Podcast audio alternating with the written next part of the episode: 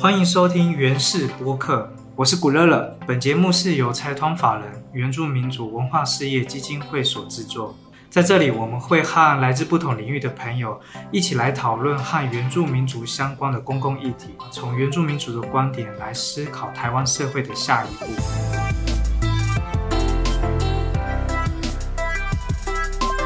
每年的八月一号呢，是原住民族日。纪念一九九四年这一天，透过修宪将带有歧视的三包证明为原住民。在当代的原住民主权利发展过程中呢，呃，这也是相当重要的历史一刻。到了今天，原住民主证明之后，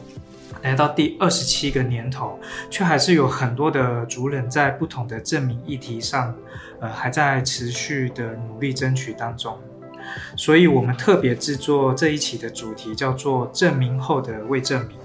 要来和大家一起来聊一聊，呃，原住民族还有哪一些关于证明的议题，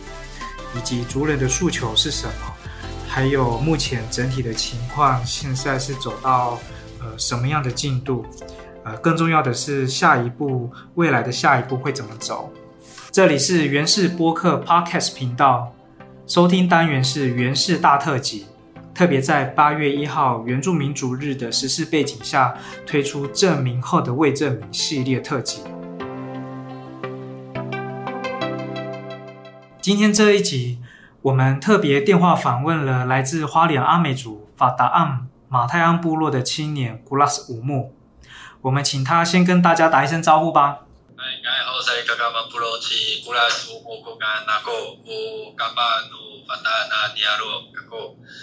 大家好，我是呃花莲县光复乡马泰安部落的古拉斯。嗨，好，我先来介绍古拉斯的部落好了。呃，他的部落呢，位于现在的花莲县光复乡。啊，从过去到现在，这里一直都是当地阿美族法达岸部落还有达巴弄部落的生活区域。但是到了国民政府来了之后呢，呃，为了纪念台湾结束日本时期的光复，因此叫光复乡。那当地的族人认为这个名称和当地没有什么特别的连结，而且原本的传统地名不仅有丰富的文化历史，也和族人的生活和许多的祭典仪式都息息相关，于是发起恢复传统地名的行动。但是到目前为止，这里的正式官方名称依然都还是叫光复乡。我想，呃，可能有很多听众朋友会认为说，一个地名，即便是后来的政权定下的名称，但它应该也存在很久。那为什么族人会希望这个名称还要被改掉呢？那我想要问看看古拉斯，呃，就是你身为族人的角度啊，呃，会怎么看原住民族恢复传统地名的这个行动？因为在台湾这块土地，我们大家都知道，就是呃，有经历过非常多不同的殖民的政权，那这些政权它也透过命名留下非常多的。尤其是在呃日本时代，哦日本统治的时期，它留下非常多的呃当时的地，像像大家比较熟知的，大概台北松山，哦那呃花莲的那个瑞穗，它其实都是在那个日本是有相同的地名的。那这样子的一个命名留下的痕迹，它其实现在在台湾到处随处可见。那有的代表新的历史新的故事，就是这个政权来了之后，他给了新的名字，那他就呃保留了这个政权他当时所有的一个呃历史跟故事，那所以它也呈现出那个殖民者统治者这个政权它的一些逻辑。那这样子命名方式的改变，它就会。渐渐去影响我们对这个事物的那个认知跟认同，所以殖民者跟统治者他最常做的事情就是用他自己的逻辑，跟他可能要纪念一些重要的事物，呃，对一些原有的地名进行改，对，那这是最常见的一个做法。呃，听到呃古拉斯这边的。分享啊。接下来就会呃想要再跟你聊到的部分，就是说回复传统地名的诉求啊，在最近这几年，其实也有越来越多的部落很关注，甚至呃发起实际的行动，也有进到公部门机关的讨论。呃，花莲的法达岸部落其实就是其中一个例子。那我想要再请古拉斯介绍一下，呃，就是当时族人是怎么发起这项行动，那他后来的发展又是怎么样？过去阿美族的名称就是法呃马泰安，就是法达岸嘛。那太棒，他的过去的就是他的阿美族的名字就是达巴洛。那其实。呃，不只是这样子，其实，在部落里面，它还有分的更细的地，就是说这个区块是叫做什么，那个区块叫做什么这样子。那到了日治时期，它变成所谓的呃富田啊、上大河这样子。那呃，到国民政府民国三十六年呃来了之后，那他当时就是呃，因为当时的瑞穗乡这区域其实蛮大的。所以他就把现在的光复乡从当时的瑞穗乡里面分割出来，变成光复乡，那就呃顺应当时的这个时代，所以就为了纪念台湾光复，所以就称为光复乡，一直到现在这样子。那变成光复乡之后，这那个部落里面它的地名就变成行政区域上的划分法，答案被分为四个村，就是。呃，大马、大平、大华、大同，然后那个打华龙那里也一样被分为了四个村，这样子。对，那所以这个传统的地名的部分，它就在这样子的一个过程里面，它就被消失、被消失掉了。就是在这个行政区域的划分底下，那街道名什么的都跟部落原本的地名是就都没有关联。一直到就是说民国一百零九年的时候，那那时候其实是就是即将要民，就是中华民国即将要百年了。那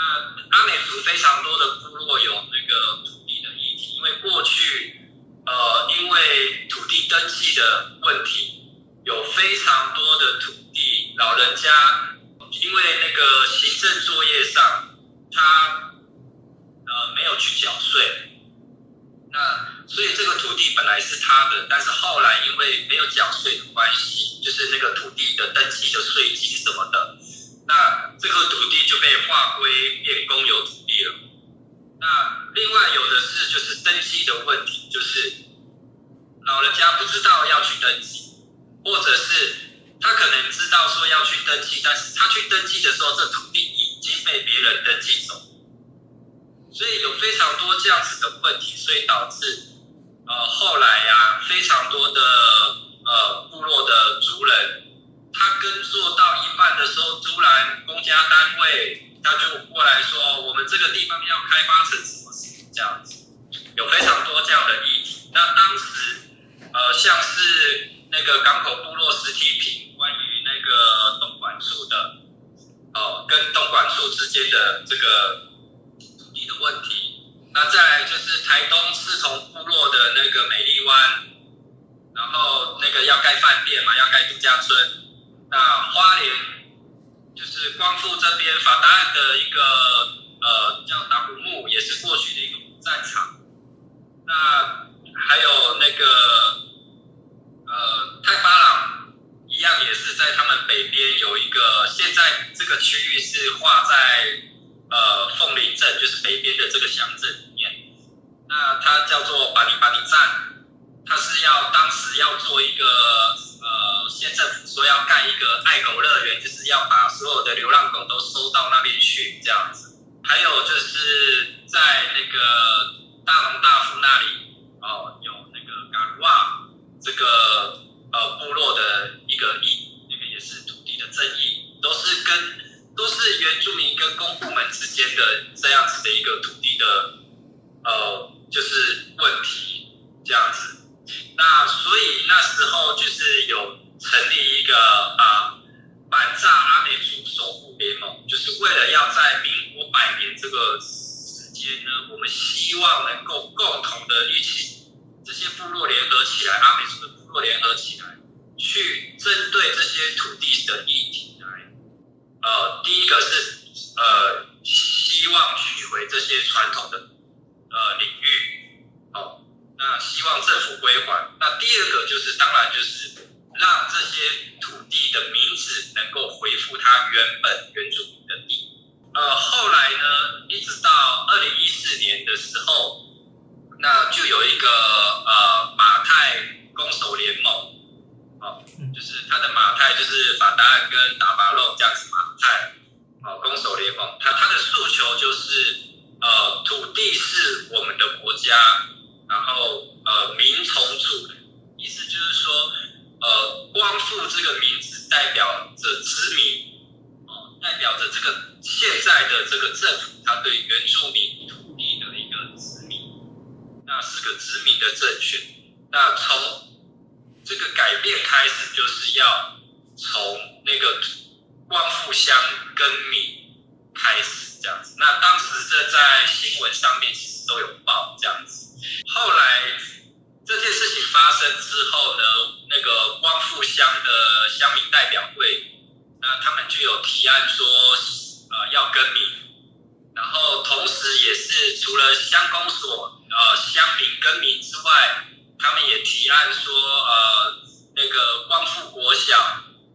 这个具有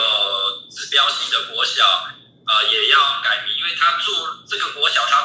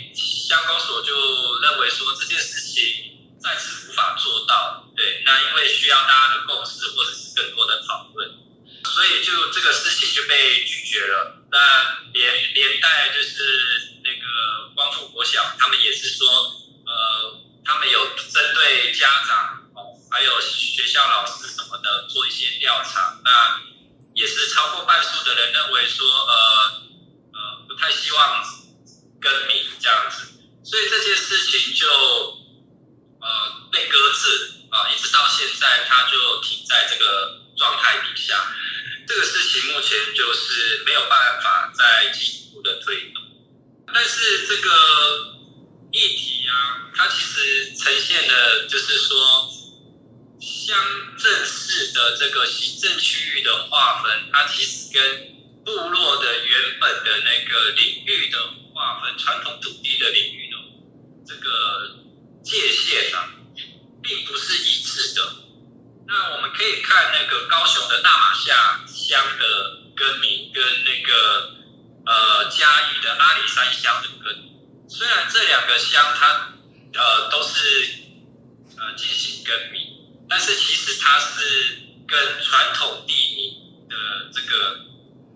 没有太直接的关系。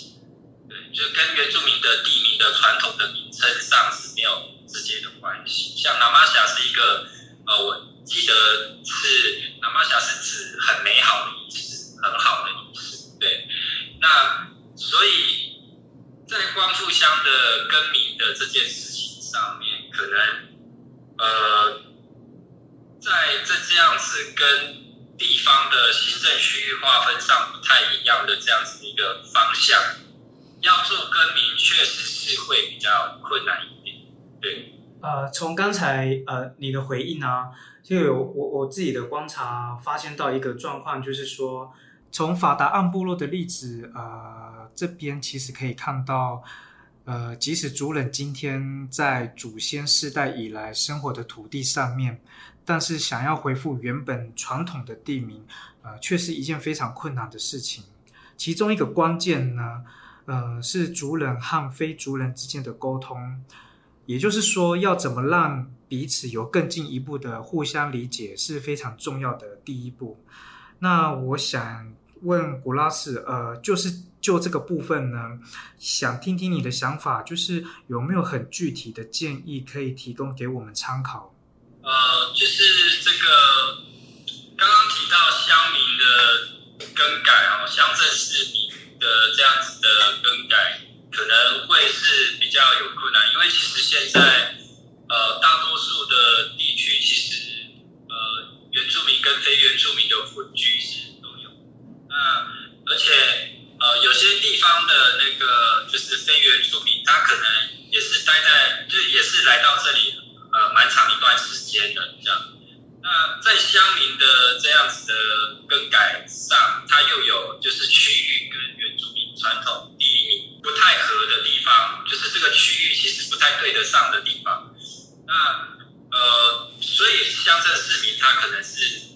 需要比较长的时间，大家去做讨论。但是有一个可以做的地方，就是我认为是呃，在像是其实生活的区域有原住民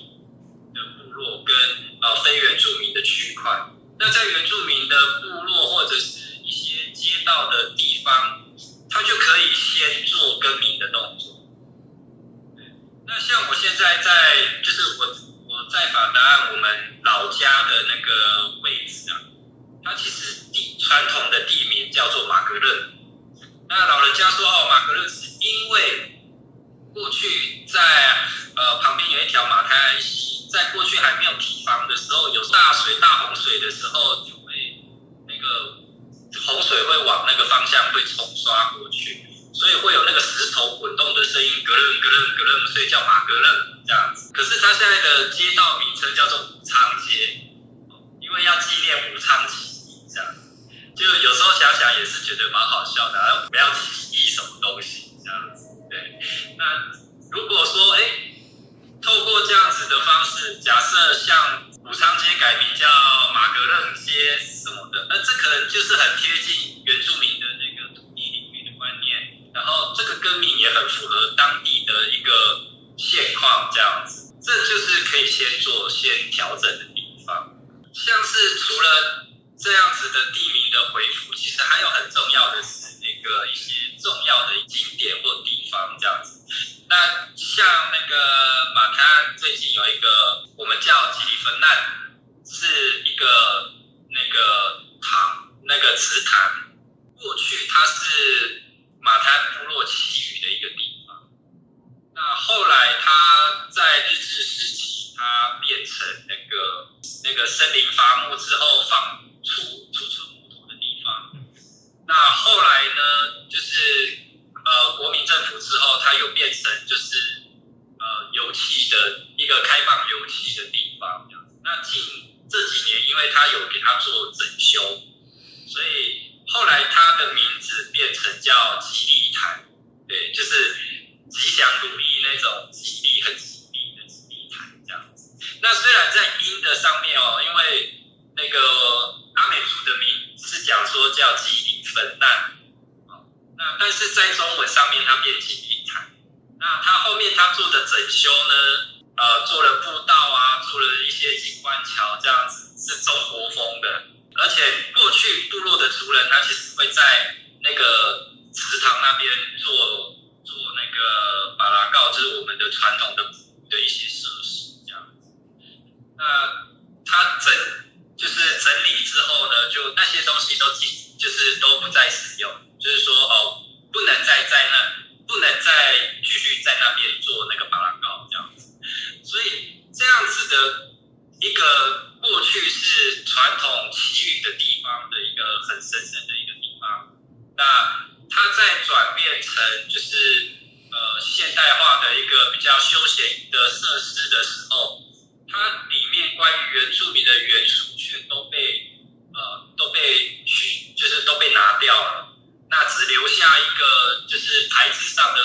哦这里曾经是阿美族马太部落的一个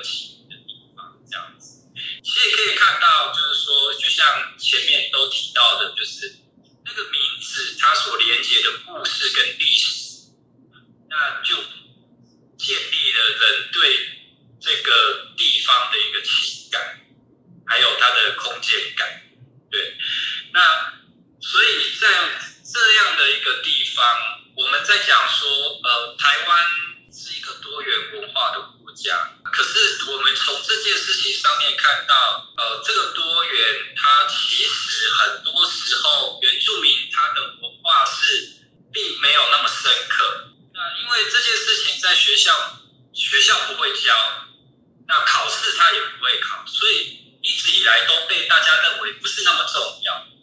可是不同的地名，或者是后来其他族群来到之后所给予的新的地，它其实都。呈现了不同族群在这块土地上它的历史记忆。如果我们真正是一个多元的国家，我们应该要让这些不同族群的历史记忆都能够同时被看到跟呈现，有看到其中一个，而另外一个它是被取代掉的，或者是被拿掉的，只留下一点点的痕迹这样子。所以。在重要的历史的地点，原住民重要历史的地点，应该要设立，不管是历史的纪念碑呀，或者是解说牌等等的，去说明这个原原住民传传统地名它的呃很重要的一个历史，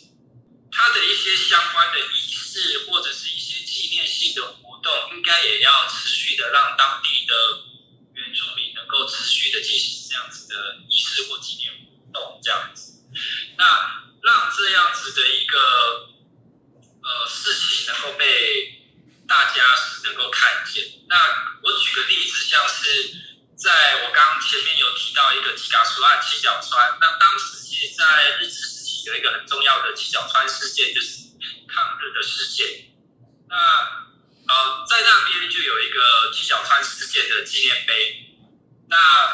它上面就有写明说当时这个事件的呃历史源流跟脉络，然后同时也说明为什么会叫做吉雅书案。对，那再来另外一个是呃花莲市公所，它有在就是花莲市的网站市公所的网站里面，它有。做这个就是花莲市进乡呃市的行政区内的部落的这个呃调查，有兴趣的朋友可以去那个网站上去看一下。那它其实，在每个呃部落的区域的地方，它会放一个也是说明的牌子，就是说哦，这个部落它叫做什么部落？像我现在在花莲市住的那个家。呃，他就是有一个牌子说哦，这是冈尼亚部落，然后他有一个说哦，它的这个范围是哪里到哪里，对，然后你到网施工所网站上去看的时候，它就有它田野调查的记录，说为什么这个地方叫做呃冈尼亚，那它有什么样的历史，甚至它也很明确的说这是由哪一位耆老所提供的资讯，这样子，对，那我觉得这就是一个呃呃不。还蛮不错的一个做法。那这个事情其实就是地方政府他愿不愿意去做这件事情，去让不同族群的历史，尤其是原住民他的土地的地名历史，被所有的人都可以看见。我觉得进到最后尾声的阶段啊，那我是蛮想请，就是呃，古拉斯在为我们。呃，最后的算是一个总结也好，就是说原住民主证明，呃，到今年已经走过了二十七年，对族人而言，却还是有很多证明的议题还在努力当中。那法达岸部落在争取传统地名恢复的行动，其实到目前就是还在持续的进行当中。呃，族人的立场，我们有稍微有比较多的了解。而且一定是跟族人非常相关的，但是在非原住民的这一块呢，呃，我想问古拉斯，就是说在回复传统地名这件事情和非族人之间，你觉得和他们的连结是什么？那如果我们的地名是很单一化的，就是从某一个只从某一个族群的逻辑，或者是只从某一个政权它的逻辑，比如说什么中正、中山、中华这样子一个很明显的。呃政治的逻辑上来做地名的命名的话那我们的我们就不能讲台湾是一个多元的国家因为我们光从地名这件事情上就看到我们其实很多元我们的多元并没有让原住民的呃文化或者是它的命名的方式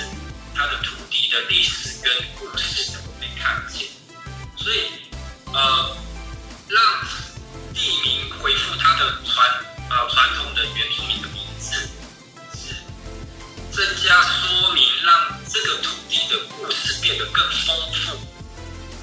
这就是让这个多元进到我们每个人的生活中。好，再一次感谢古拉斯的分享，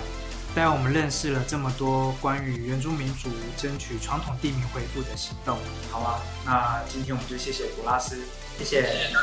嗯拜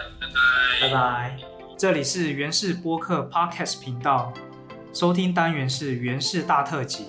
特别在八月一号原住民族日的时事背景下，推出证明后的未证明系列特辑。我是古乐乐，我们下集再见。